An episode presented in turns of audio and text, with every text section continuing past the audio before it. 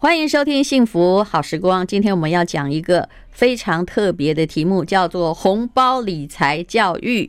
我们请到了不败教主陈崇明，你好。好，丹如姐好，各位听众朋友大家好。好，首先告诉各位，钱杂志出了一本书。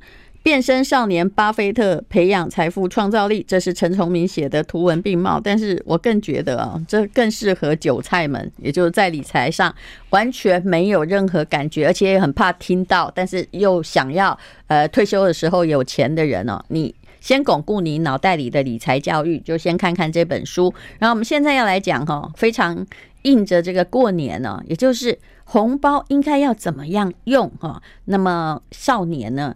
呃，才会有好好的理财观念。其实我第一个反对的是什么？就是妈妈觉得反正你的红包也是别人给你，那我也要包给别人小孩，所以一律没收，然后把它拿来用。我基本上是反对妈妈这样在对待小孩红包。那你认为呢？我小时候也是这样啊，因为我们小时候那种什么大家庭三代同堂，那讲真的，妈妈就那种小媳妇没什么钱呐，所以我们的红包钱也都是被妈妈拿去用啊。小时候啊，但是我慢慢的长大的，我的小孩子我们就不给他这样做了，因为其实钱呢是一个工具，好，那钱也是一种学习啦。啊，那你如果说从小你就跟小孩子讲说，你好好读书，其他都不用管，嗯，其实他就不会学习说他那个钱要怎么规划，嗯，好啊。但是比如说你如果说你好，假设这个小朋友他有三千块的压岁钱，好，那三千块压岁钱，呢，他就会开始规划了，啊，他想要买玩具买什么的，但是你妈妈这时候要介入了，哎，啊你学费要多少啊？你要买书包买什么的？那小朋友他就学会一个叫取舍，嗯啊，比如说买书包、买文具，什么要两千块？那他买玩具就只能买一千块。哎，可是这时候爸爸要跟他讲，你钱不能都花完哦，你要留一点钱存下来。好，那我们从这里小朋友他就可以知道的一些观念，就是说，哎，哦，我红包这个这个进来叫做收入，嗯，好啊，再来的我有一些支出，那支出他又会自己再去想了，哎。我是想要买玩具，可是我需要书包，嗯，啊，他又去做抉择，他必须选择，好，那你要让他做出选择。那你如果说哎爸爸妈妈都把钱拿走了啊，小朋友要什么你就都给他，或者你跟他讲不行，不可以买，那你完蛋了，你小朋友你失掉的是一个学习的机会，嗯，好，所以说我还是劝各位爸爸妈妈，那当然。如果说父母亲要帮小朋友规划，你就按照老师刚刚跟他讲的，你让小朋友思考，你让他做一个预算单，好，那预算单你让他写说，我想要什么，我需要什么。比如说，他们通常现在至少会收到五千块钱。哇，这么好！我以前小时候都收到一百多块而已。好，那你就要让他去规划。嗯，好，其实这是一个学习的过程呐。那我们讲实话，其实啊，父母亲你也不缺小朋友这五千块了，但是小朋友缺这个五千块的学习的过程。嗯，好，这个其实是一个很重要的。嗯。所以你把它收起来的话，哈，其实爸妈通常理财也没有理得很好啦。然后左手收进来，右手发出去，倒不如哈，你至少让他保留某一个部分的钱。但有的小孩收到很多钱哦，我家小孩刚出生的那一年哦，十二年前我收到五万块，你知道吗？哇！而他只有一岁，那时候没办法交。但是我是把他放在哪里？就是我把他，因为他当时小嘛，但他自己有账户，只能开基金账户，然后就放进基。金的账户，我这样子存，就再加上每个月一万元。在他八岁的时候，你知道我的小孩，我有一天发现他很有钱，因为上证刚好涨起来。我是一定不会帮他买什么欧洲那种衰老国家基金，我都买那种超年轻国家。结果他那时候到八岁的时候有三百万哦，哇！啊，这个就看到了。其实刚刚淡如姐讲到了，这就讲到两个重点。第一个，有时候你觉得是小钱，什么一万块、五万块，对，好，你觉得是小钱，可是呢？哦，你在经由时间，你说那哎，淡如姐那时候小孩子多大了？三百万？嗯嗯，八岁啊，八岁，就一年一个一个月一万嘛，然后闭着眼睛投嘛，就给他当教育基金，然后过年的那种五万、两万、三万嘛。那其实你一看八三，我领就是三百万的那个，看到三百万的那个时候哈，哎，当然我必须说哦，这个大陆的那个熊市哈，就是其实是挺久的，那个三百万到现在也差不多是三百万哦，啊，就是它涨了一。挣之后，它会一直停在那里，但是你每个月还在加一万块钱嘛？其实也没有什么太大的那个，这五年没有涨是真的，但也没有什么损失。那八岁，呃，总共九十六个月嘛，那一个月一万就是成本九十六。那如果是加上那个过年的红包，算来加二十五，好不好？就加起来大概是一百二十万的本金。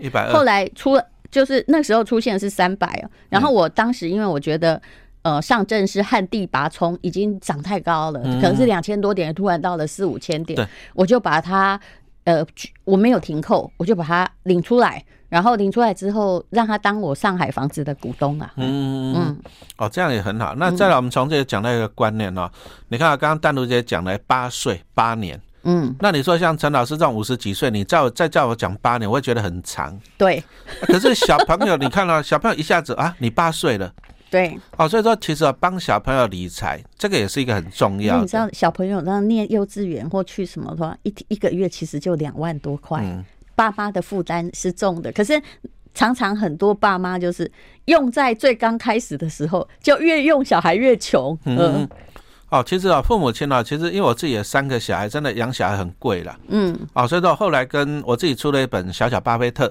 那后来跟丹如姐合作那个培养富脑袋，嗯，好，我就是说我们让小朋友，其实父母亲你想一下，你在小朋友你花了多少钱、多少时间在学习一些所谓的才艺，嗯，对不对？对。可是你没有花时间花钱，一个月也上万，嗯，你没有花钱花时间让他学习什么叫做投资理财，什么叫做富脑袋，好，就像老师刚刚跟大家报告了，哎，你以前就是小朋友零用钱、压岁钱就妈妈保管，好，或者小朋友拿去自己花，哎。你现在你今年你要改过来了，你要让他开一个预算单哈，列出来想要跟需要，然后他要存多少钱，嗯，好，这样子小朋友才会得到一个学习的。那其实我跟淡如姐培养富脑袋的课程里面也都有提到哈，其实我们就是讲一个让小朋友懂一个东西。一般的小朋友拿到钱，他都想想到一件事，就享乐开心。对。可是我跟淡如姐的，而且他会跑到那个玩具店去乱买。对呀。连他不想要的他都买，但这也是一种学习。是啊，但是我后来跟淡如姐，我们又出了一个叫做“鼓励养你一辈子”。嗯。好，就是说我们要在这里建立小朋友一个观念，说你要买东西可以啊，如果说东西是人家送你的，人家给你钱去买，你会不会更开心？会哦。那我们就很快的数学啊，比如说，哎，你看啊，你如果说有五千块的零用钱嘛，压岁钱，那你去买统一超，因为小朋友很喜欢去统一超买东西嘛，那我们就拿统一超。好，那你买统一超啊，它现在一股大概两百六左右，那你五千块大概可以买个二十股左右。可是你买了二十股的统一超，你看，小孩可以开户吗？这是很多家长的问题。出生就可以。啊，现在已经可以了，出生就可以了。那你小朋友出生就可以，可是应该还因为孩子还小，所以说可能父母亲要同时去帮他开户，就是要同时出现。嗯，好，父母亲要出生就可以开户了。好，那再来就是说，你看啊。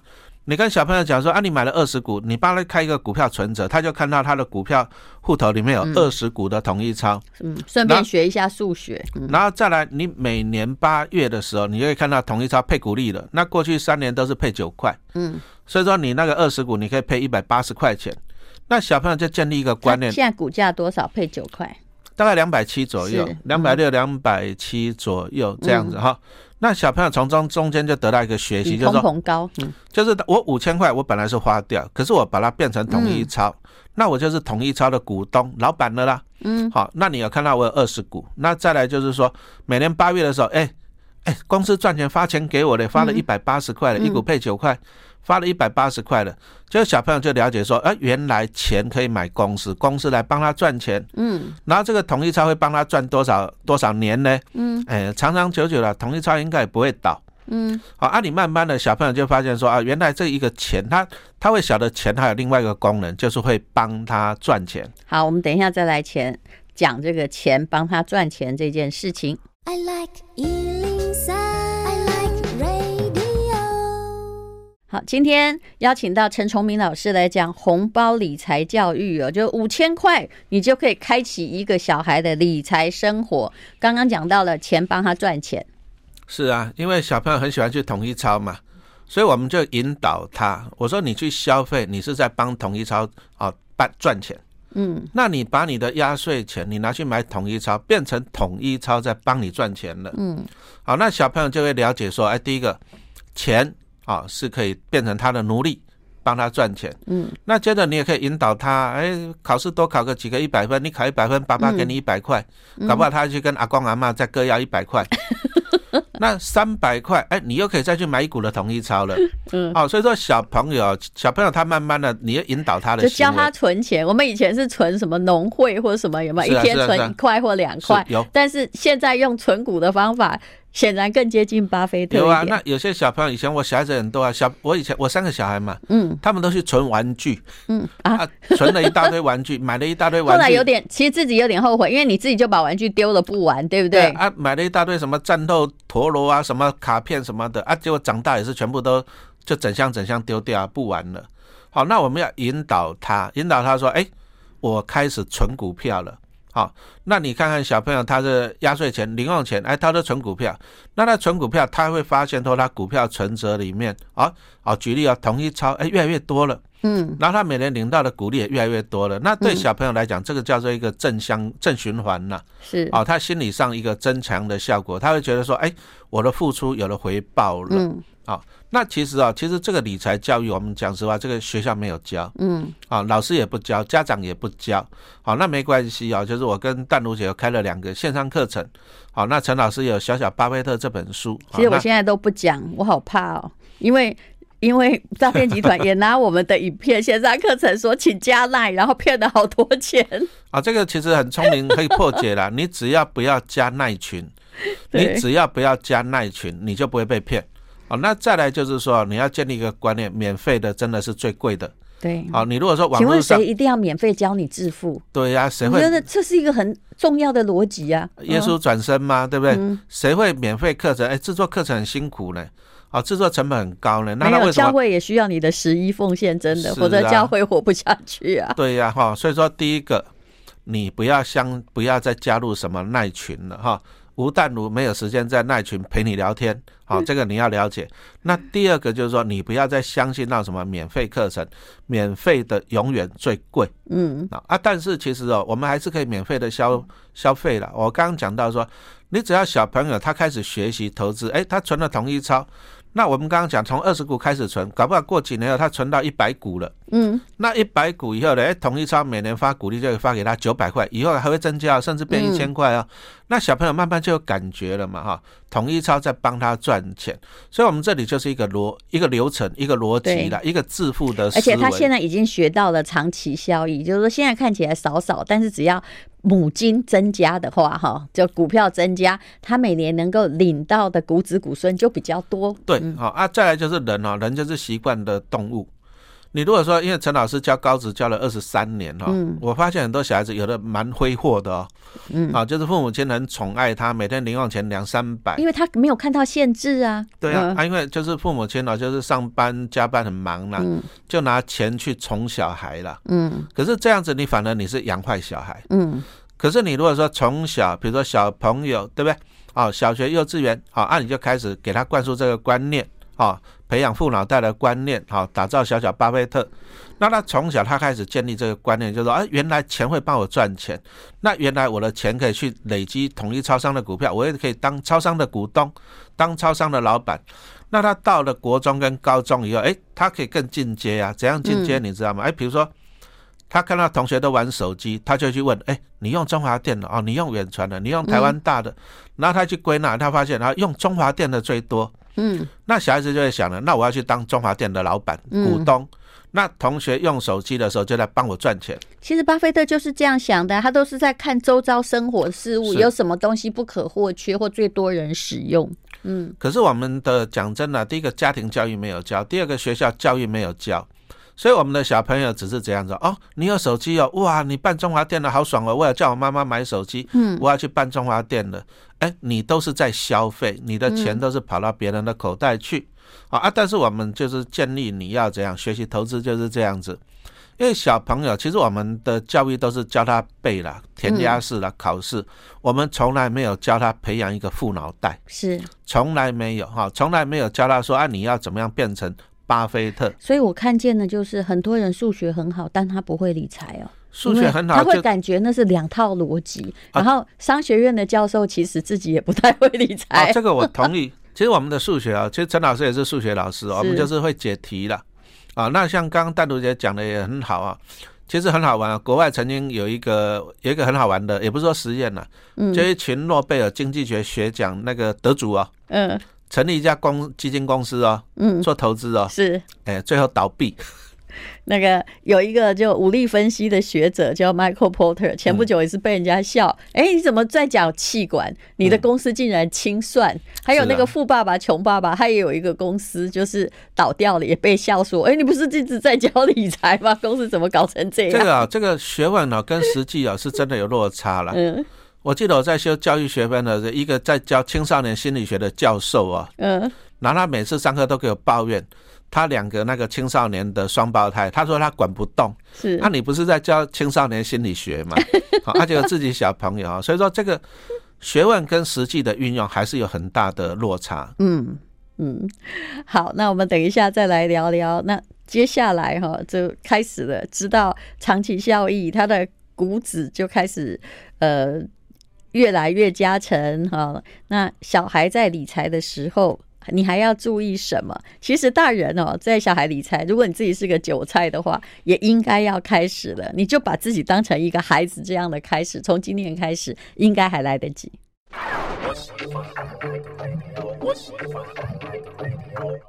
幸福好时光，好，我们就请陈崇明老师来讲红包理财教育啊。其实爸妈的态度很重要，就从过年的五千块给小孩开始理财啊，买零股开始做起。以前哈，就是你一定会觉得说，哎，要帮小孩开户什么都很不方便。但是现在有各种 App，还有呃，不要开到诈骗集团的哈，其实相当的方便，小孩也可以开户了。可以，没有问题。嗯，那后来要该怎么办呢？其实啊，第一个啊，我一直强调家庭教育非常的重要。嗯，哦，真的龙生龙，凤生凤。那拿陈老师做例子，我阿公种田的，我爸爸卖米的，所以我从小我读书我也不知道读书要干嘛，就一直读。那等到我后来结婚以后，我岳父岳母就给我出意见啊，你要当公务员。嗯，为什么？好，因为我岳父岳母是公务员。嗯，所以我后来我也走到了公立学校教书的路。哎，这个真的会传承呢。岳父母公务员，然后他的儿子公务员，他的女儿公务员，然后他的女儿嫁公务员，两个女儿都嫁公务员。嗯，好，这个就会传承哈。那陈老师如果说我没有突变的话，这就跟医生都会，我还在学校教书，嗯，教到六十五岁，而且大家都很赞美你。你看，我的三个小孩 还会怎样公务员，嗯，可是问题是时代背景不一样了。我岳父岳母那个时代来讲，房价物价很低啊，对，所以他们年轻的时候买得起房子啊，啊，还买得起一间两间。可是现在的公务员哪买得起房子啊？连退休金都被砍了哈。所以有时候我们常常在讲，你如果说你不是富一代，嗯，好，那你一定要努力让自己变成富一代，因为你的小孩子才有可能是富二代嘛。嗯，很多人都在那边抱怨啊，老师我没有富爸爸，我投错胎，我就跟他讲。我说你不要让你的小孩也抱怨没有富爸爸，对，也抱怨他。大家都没有想到自身的问题。是啊，哈，那投资理财啊，其实你要去懂这个东西，为什么？其实这个就是帮你开一扇窗了，嗯，让你看到不同的视野。那如果说陈老师没有突变，没有去学习，那我一定是走我岳父岳母的路，我就公务员一辈子到老，嗯，因为我没有去看到这一扇啊，看到外面的风景。然后你现在在抱怨说一直都被削减。对不对？淡如姐好像其实你应该领不到退休金，因为一直帮你们 delay delay，对不对？也不多啦，就是你领到了，你你要心理准备，就是比如说我现在年薪一百二，我退休大概只有一半，活不下去了。哦，这样子来讲，哎，真的差蛮多了。嗯，所以现在公务员很多都要做到六十五岁，他舍不得退，因为一退了那个差太多了。是是，原来是这样。嗯嗯，那淡如姐好像父母亲也是教书的嘛？他们是就是我爸爸退休的时候是。那个呃，台北某个学校的副教授嘛，那我妈妈是国小老师，那他们当时就觉得为什么要退？当时算起来哦，我妈那个五十几岁退的时候，可能比我现在年轻哦。她那时候算起来的时候，退跟不退只差三千块。你看到了，你没多久，政策改变很多，十八趴的时代了，是是啊，对啊。那你说啊，像淡如姐这样子，父母亲也都是这样教书的嘛，对不对？那淡如姐是文科生，那怎么会？跳到哇，这人生那就是很大教训呢。因为我爸爸妈妈就是我爸爸还是补习班老师，赚了一辈子。我家没有钱。我爸爸七十岁的时候就跟我说：“但我觉得好奇怪哦，哎，我为什么哦赚一辈子，结果后来一看哦，有一天他不小心看到，因为我妈理财嘛，他看到我家的存款簿的时候，他发现他没有钱呢，呃，所以他心里一直觉得很难过。哎，他本来是一个完全不在乎钱，就是太太怎么花哈，或者是都任何的调度都跟他无关，他不想要有这个烦恼。可是当他发现没有钱之后，他变得哈很爱钱，也就是会跟我妈去计较说。那个现在哈，这个比如说，哎哎，他那时候教授退休刚开始有十八趴的时候是有八万块啊，意思就是说现在八万我不会给你了，我要留自己四万，我要有自己的那个呃的权利去管理我的钱。他两个人就因为这样子又吵得很不开心。但是我爸爸拿的钱呢，因为他不擅长理财，也没有原则。其实他让我人生最大的教训就是，我大学毕业一出来找到工作的第三个月。我家的亲戚来告诉我，我的我家的台北那间房子，哈，被他抵押了，而且即将法拍，叫我去付钱。所以其实父母哈，就是如果他不会理财，你不要抱怨他，这也是一种教育。也就是说，你一定你看。那我二十二岁就遇到这件事，那我是不是心里就会知道说什么样的坑我应该不要踩，跟我爸一样的？可是很多人哦，就是有时候你碰到有些人就是逆来顺受，阿伯利奇被安诺，对啊，但是有些人他就去思考，所以说你说淡如姐她能够记去记住这个东西，那就发现说钱很重要，哎，结果你看就开启了这个商学院这个路程。你不是要生气哦，你去生气没有用，没用了，你要去想如何我解决我父母的。困境，嗯，而且那个时候我还真的差点逼良为娼。我讲这个故事，你就会觉得很好笑。当时我们那个亲戚是说，你现在已经开始赚钱了。其实那时候我已经出书，但你知道，刚开始出书就卖三千本，哪里一个小作者，然后在报社薪水大概三四万，在同年龄算不错。可是你真的没有钱。我们那个亲戚跟我说，以后你每个月要给我十万块啊。那个狮子大开口啊！我我二十几岁时，你应该十九，你应该知道那时候十万多少钱。那这不是要逼良为娼吗？但是呢，我当时哈马上，因为我是法律系的，我打电话去银行，我家到底欠了多少钱要被法拍？因为他的意思是说，你要把钱给他，他才要去缴贷款哦。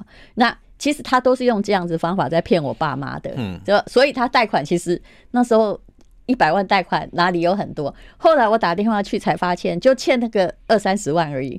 我真的是去把它还掉，然后直接还要拿着那个他写给我的信跟我要钱的，拿去给我妈说：“来，这件事谁做的？”哎，妙的是，谁把我们家房子拿去抵押的？两个人否认哎。可是一定要自己去办呢？对你，你想想看，如果我是一个很相怨的人，或者我相信了别人的鬼话，我可能就真的想说，那每个月十万怎么办？我是不是要去林森北路陪酒啊？是不是？可是我当时想的就是，来，我自己来解决这个问题。所以发现说，原来这一切还是骗局。所以如果你想要被骗，连你亲戚都会骗你，兄弟姐妹也会骗你。对啊，你看啊，从以前就都有诈骗这种东西，所以说你绝对不要相信这一种哦。那当然了。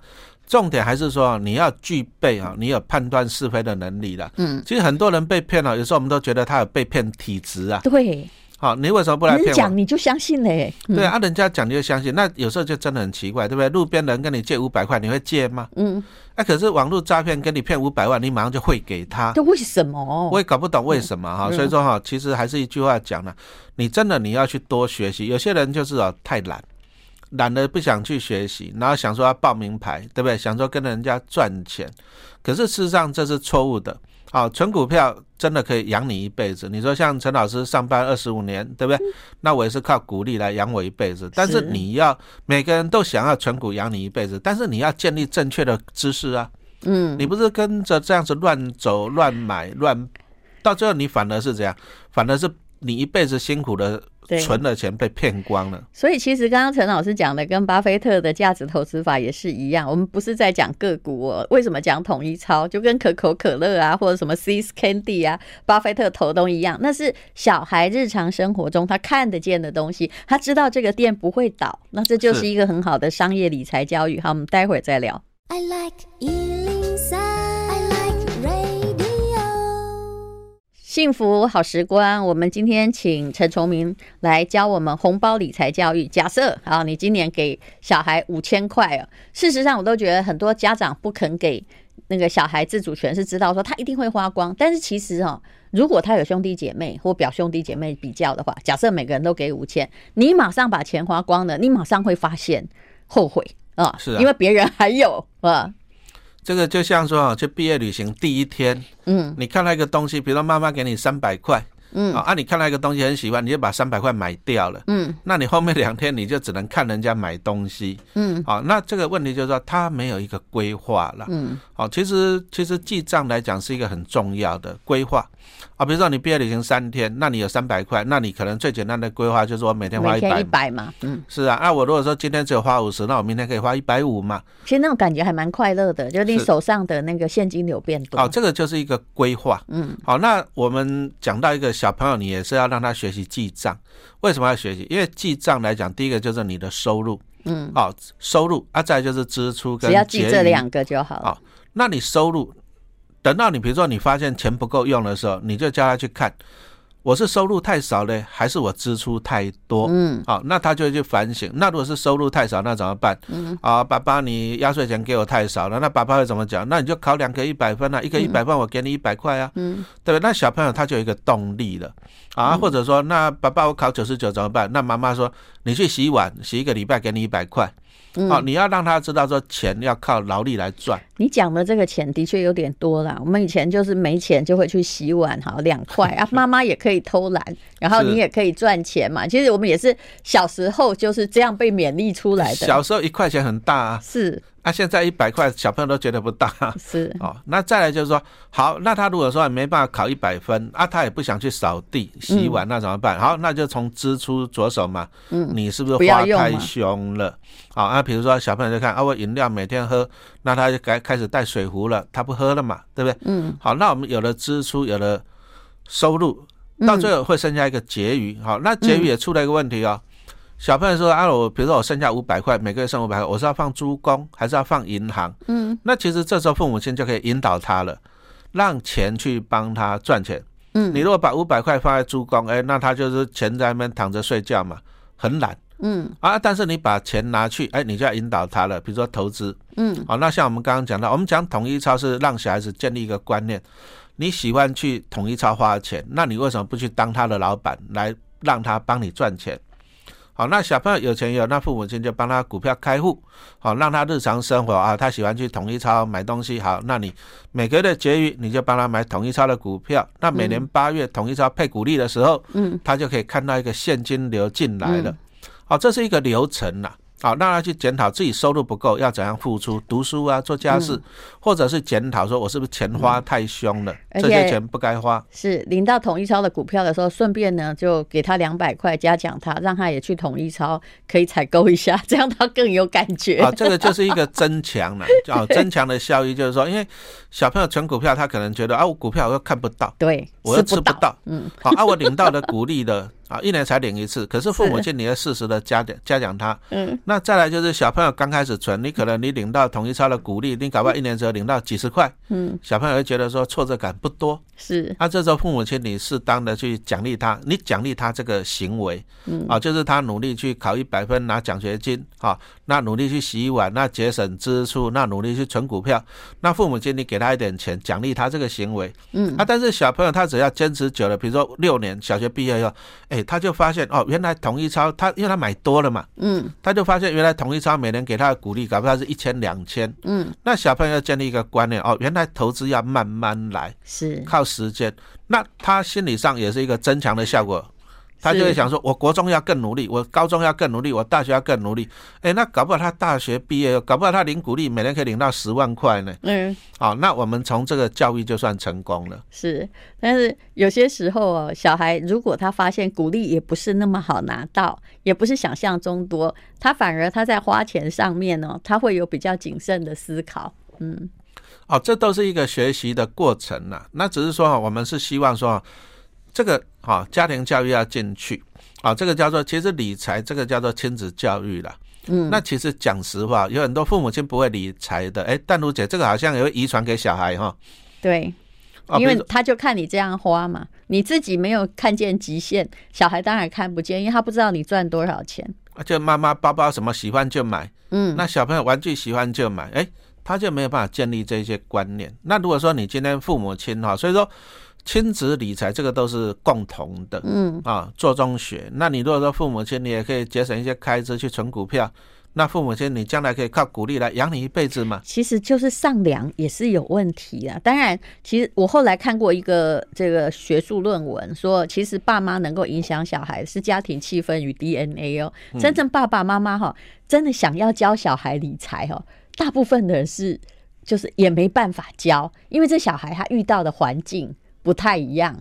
可是他的确是在耳濡目染，比如说，你看，在一个企业家庭长大的小孩，那个小孩其实接班意识很强，嗯，很强，跟不要接班。但是无论如何，他会知道经营这个生意是不容易的。那如果你家做杂货店，哎，你通常哦，你的心算一定很好，只要你有在家里帮忙，所以不要舍不得给小孩做事情。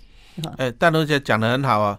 因为我小时候我在家里米店，我要帮忙，哦，那常常人家都打电话来，然后哪一家店哪什么路啊，要多少？有钱人哦，什么路，那要需要什么多少米，哎，我都可以记好几个，是不是？因为你怕帮爸爸丢失一个生意，我不用写哦，我脑袋心算就把它记起来，是不是？嗯，所以老实说，家里以前做生意，我看到那杂货店的小孩或这种零售店的小孩都很精明，是没有错。嗯，好，我们等一下再聊。